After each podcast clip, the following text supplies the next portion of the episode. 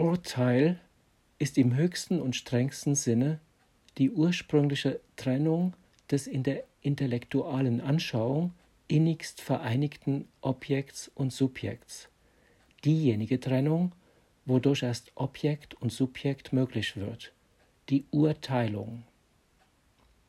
Im Begriff der Teilung liegt schon der Begriff der gegenseitigen Beziehung des Objekts und Subjekts aufeinander und die notwendige Voraussetzung eines Ganzen, wovon Objekt und Subjekt die Teile sind.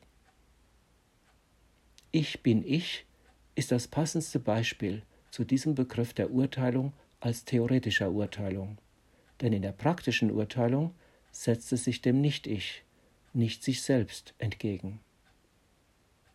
Wirklichkeit und Möglichkeit ist unterschieden wie mittelbares und unmittelbares Bewusstsein.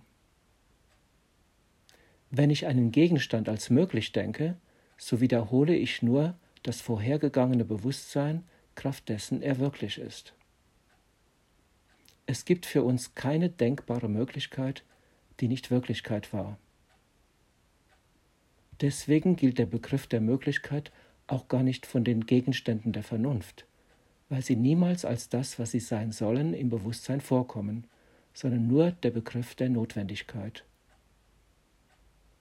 Der Begriff der Möglichkeit gilt von den Gegenständen des Verstandes, der der Wirklichkeit von den Gegenständen der Wahrnehmung und Anschauung. Sein drückt die Verbindung des Subjekts und Objekts aus. Wo Subjekt und Objekt schlechthin nicht nur zum Teil vereinigt ist, mithin so vereinigt, dass gar keine Teilung vorgenommen werden kann, ohne das Wesen desjenigen, was getrennt werden soll, zu verletzen, da und sonst nirgends kann von einem Sein schlechthin die Rede sein, wie es bei der intellektualen Anschauung der Fall ist. Aber dieses Sein darf nicht mit der Identität verwechselt werden. Wenn ich sage, ich bin ich, so ist das Subjekt ich und das Objekt ich nicht so vereinigt, dass gar keine Trennung vorgenommen werden kann, ohne das Wesen desjenigen, was getrennt werden soll, zu verletzen. Im Gegenteil, das Ich ist nur durch diese Trennung des Ichs vom Ich möglich. Wie kann ich sagen, ich ohne Selbstbewusstsein?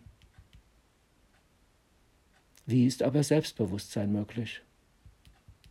Dadurch, dass ich mich mir selbst entgegensetze, mich von mir selbst trenne, aber ungeachtet dieser Trennung mich im Entgegengesetzten als dasselbe erkenne.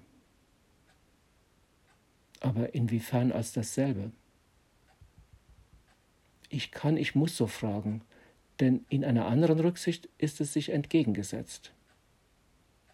Also ist die Identität keine Vereinigung des Objekts und Subjekts, die schlechthin stattfände, also ist die Identität nicht gleich dem absoluten Sein.